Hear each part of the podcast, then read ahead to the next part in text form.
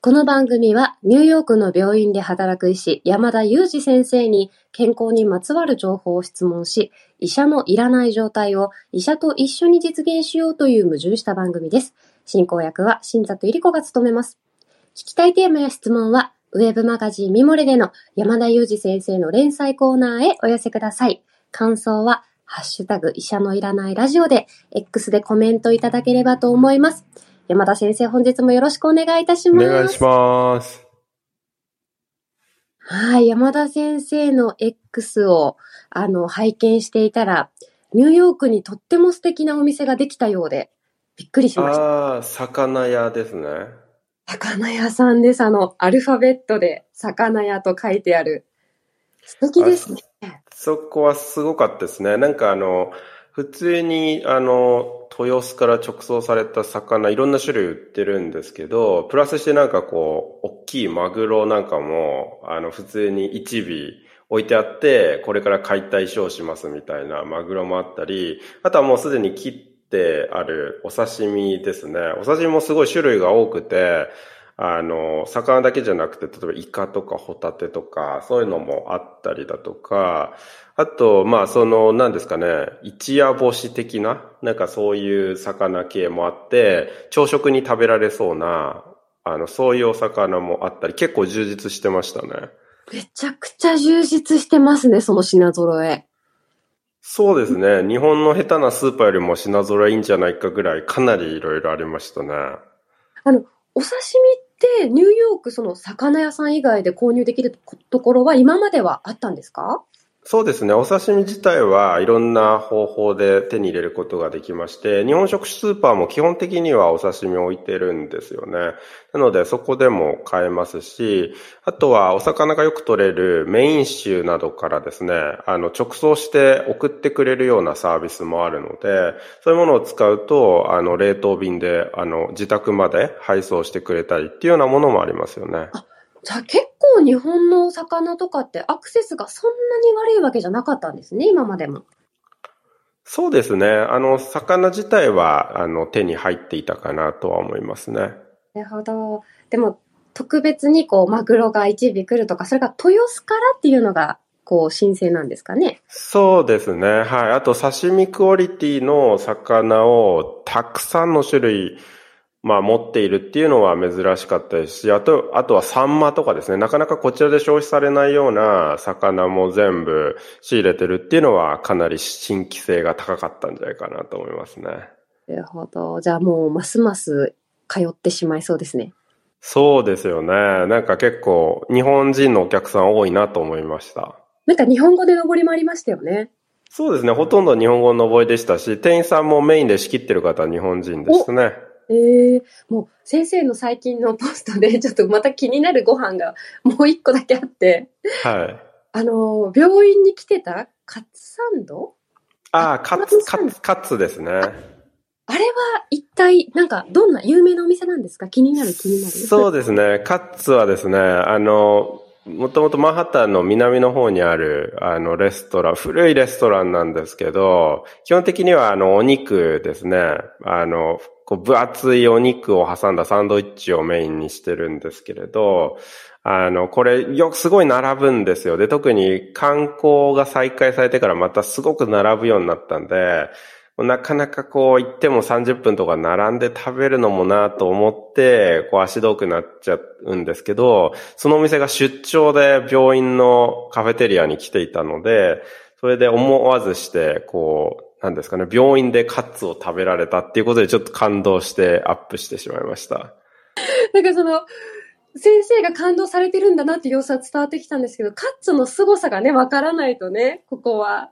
そうですよね。まあ、カツなかなか買うの大変なんで、それを病院の食堂で手軽に買えたっていうところが、まあ、すごいところだったんですよね。なんか日本で例えると、なんて言えばいいんですかね。なんかこう、丸の内とかで、こう、いつも大行列が出できていて、なかなか手に入らない、あれが、なんと会社の社員食堂で食べられちゃったみたいな、そういう場面ですね。なるほど。なんかあれですよね、あの、確か、丸の内で言うと、エシレバターを使ったスイーツとかよくすぐ売り切れるんですよね。ああ、エシレバターといえば臼井さん。と 急に臼井さんを思い出してしまいましたけど、はい、まさに臼井さんにエシレバターのおやつをもらいながら、ポッドキャストを配信しましたけど、すごい、あの、臼井さん配信の前に並んだっておっしゃってましたもんね。やっぱりね、あの、美味しいものとか人気のものって行列しないと手に入らないですもんね、普通だったら。そうですよね。ちなみにエシレバター自体はですね、ニューヨークで簡単に手に入りまして、行列の行の字もなくてですね、しれっと売っているバターですね。ちょっとこういうこうニューヨークのお話とか山田先生のプライベートなこともうちょっと聞きたいんですけれども、メイントークもありますので、まあそういう話はプレミアム配信でね、これからも伺っていきたいと思います。そうですね。はい。えっと、プレミアム配信は、あの、こう、入っていただく、こう、メンバーになるのはとっても簡単なので、こちらのですね、URL に、こちらからというふうにあの、こう、リンクを貼っておきますので、そちらをクリックしていただいて、ウェブから購入していただくと、あの、初月無料で、それ以降はアプリ会員よりも300円お安く会員を継続することができますので、気になる方はぜひチェックしてみてください。はい。今日のメイントークなんですけど、ちょっとこう提案した時に山田先生から香ばしいというふうに言われてしまったので ちょっとドキドキしながら、はい、あの、お話進めていきますね。いいですね。いや、いいですよ。私は好きですよ。はい。いや、ですね、山田先生、この時期本当に私、こう、夕方のニュースとか、まあ、朝のニュースとか見てると、ヒートショックに関する報道がすごく多いんですよ。ヒートショック。で、あの、私の認識だと、お風呂場とか冬場、11月、12月、お風呂場の脱衣所はすごく寒いのに、お風呂の中のお湯とかはあったかくて、あと、その浴室とかも暖房がない方とかだと冷たいのに、急にそこに入って、なんかこう、温度差で体調悪くなってしまったりとか、亡くなる方もいらっしゃるっていう報道で、結構啓発があるので、今日はね、それについてちょっと気になって聞こうかなと思ってたんですけれども、ど、どうでしょう？ヒートショックって、あれなんですか？そういうちゃんとした病名じゃなかったりするんですか？ヒートテックではないですもんね。ノーです。ショックです。ショックです。そうですね。ヒートショックっていう言葉の話がちょっとしたいなと思うんですけど、えっと、まあ多分、新座さんがおっしゃっている、その定義が、おそらく日本でなんとなく知られている定義なんだろうなと思うんですけど、実はこのヒートショックっていう言葉をアメリカに来たりイギリスに来て、ヒートショック気をつけてねって言っても誰にも通じないと思いますね。なので、これ英語じゃないですよね、まず。なので、カタカナでできた日本語だと思います。ただ、ヒートとショックはそれぞれ英語由来なので、まあ、英語っぽく聞こえるんですけど、このヒートショックって言っても通じないですね。で、ヒートショックっていうのは、もともとどういう意味がある言葉かと言いますと、え過剰な熱が、その、例えば体にかかった時に、細胞にストレスがかかって、その細胞が、まあ、その熱に対する反応を起こすんですけども、この反応のことをヒートショックと呼んでいます。で、この、それはヒートショックとして実際に定義されていて使われている言葉で、英語圏でも使われてるんですけど、そういう意味じゃないですよね。だからすごく紛らわしいですし、かつ今、新里さんから伺っていると寒い時期に起こるとすれば、熱によるものではなさそうですよね。だから言葉自体も少し、こう、紛らわしい言葉の使い方ですよね。熱が起こすショックみたいなあの言葉なんですけど、実際には寒さが、まあ、そこに意図された意味のようなので、あの、実際のところ、あの、そういう特徴がある言葉じゃないかなと思いますね。まとめると、日本だけで使われているカタカナ日本語であって、英語のヒートショックには別の意味がある言葉なので、日本特有のものですよね。あの、なので、八つ橋みたいなもんですね。ちょっと八つ橋に例えるのが良かったかわかんないですけど、あの、ヒートショックと言ってもですね、こう、英語圏では通じないので注意した方がいい言葉じゃないかなと思いますね。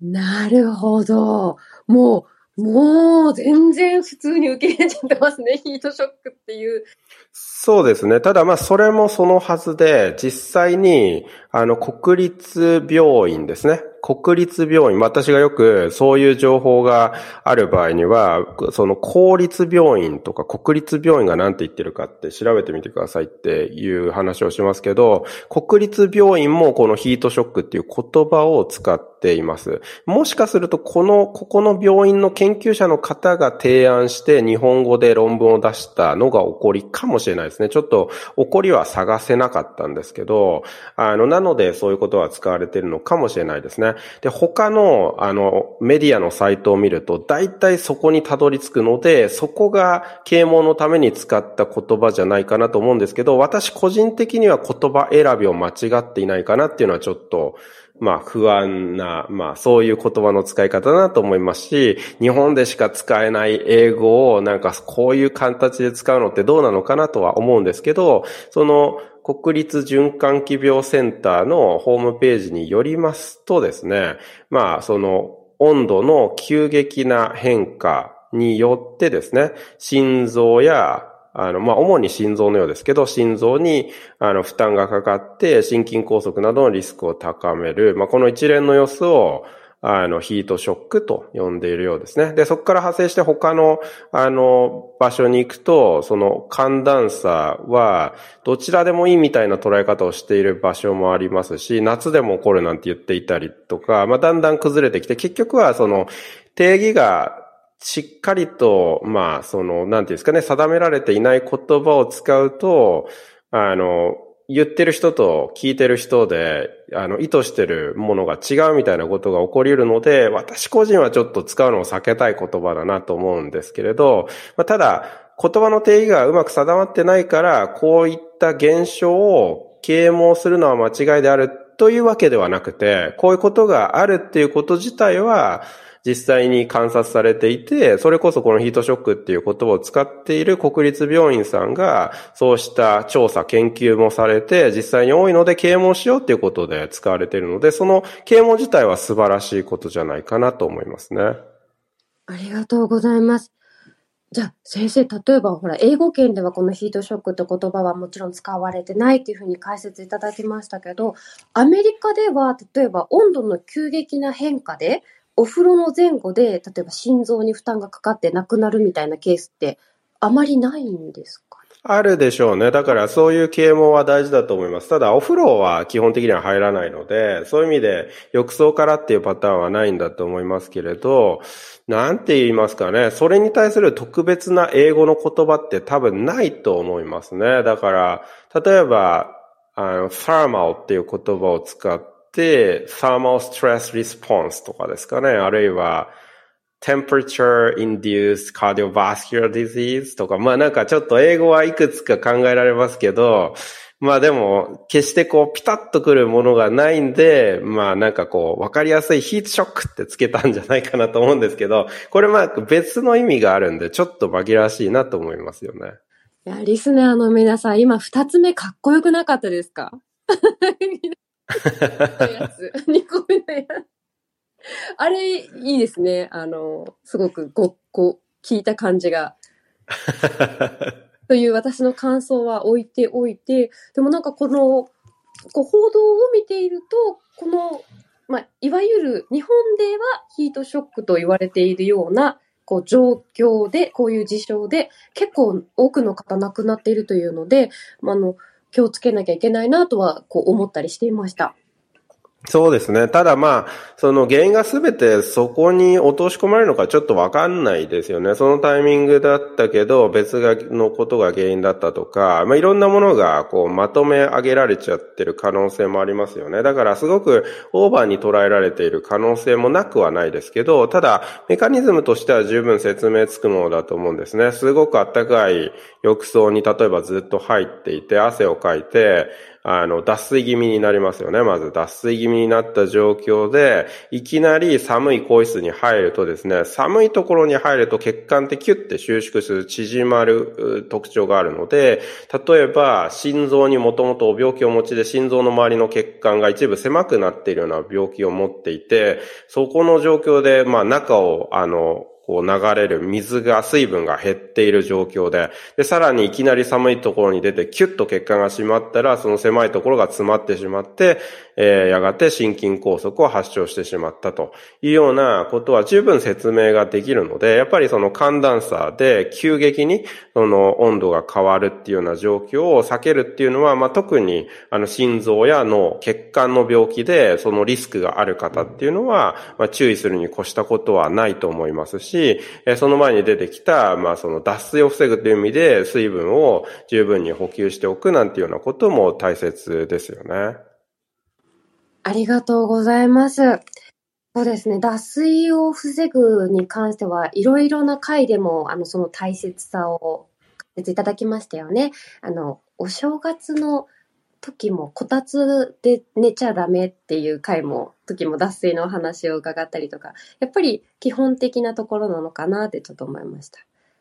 そうですね。まあ特に冬なんかは寒いのであったかいなと思ってお風呂に入る時間が長くなったり、あるいはそのお湯の温度を高くするということで、一方で脱水所はですね、寒くなりがちなので、こう寒暖差がより起こりやすいですよね。そんな中で、この血管の収縮を招くっていうことなんじゃないかなと思うんですけども、なのでまあ冬場の心筋梗塞を予防するためにということで、先ほどお話した国立循環器病センターなんかはですね、ですね。まあ、例えば冬場は脱衣所もあったかくしておきましょうとか、あまりお湯を熱くしすぎないようにしましょうとか、入浴時間を短めにしましょうとか、入浴前後にコップ一杯の水分を補給しましょうとか、今私がお話ししていたようなことがまさに10箇条としてまとめられていたんですけども、あの、そんなようなことを、まあ、気をつけていただくのが大事ですっていうことですよね。で、ここにもですね、10箇条目の10個目に出てきます。タバコを吸う方は禁煙をしましょう。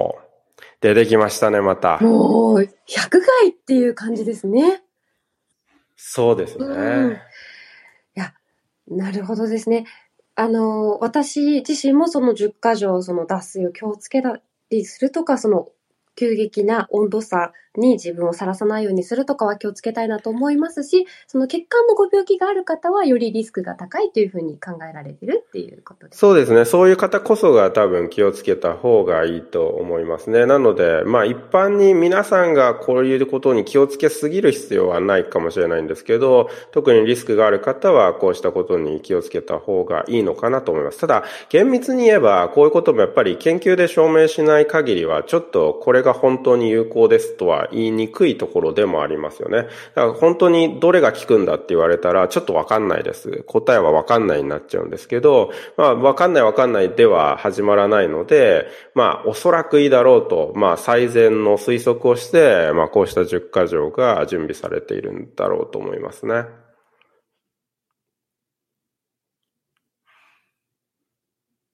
あ、新座さん、声が遅れてくるよ。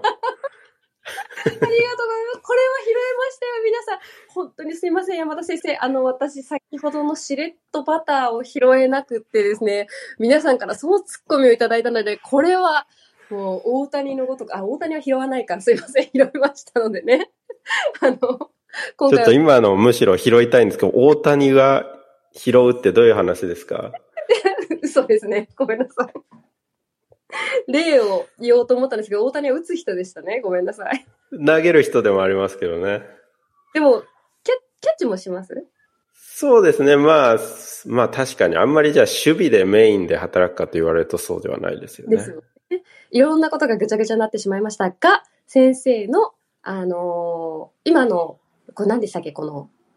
えっと、あのー、あの人形のことなんて言うんですか腹話術か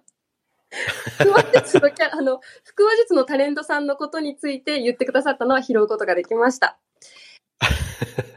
でもね、一コメント拾うのに大騒ぎですね。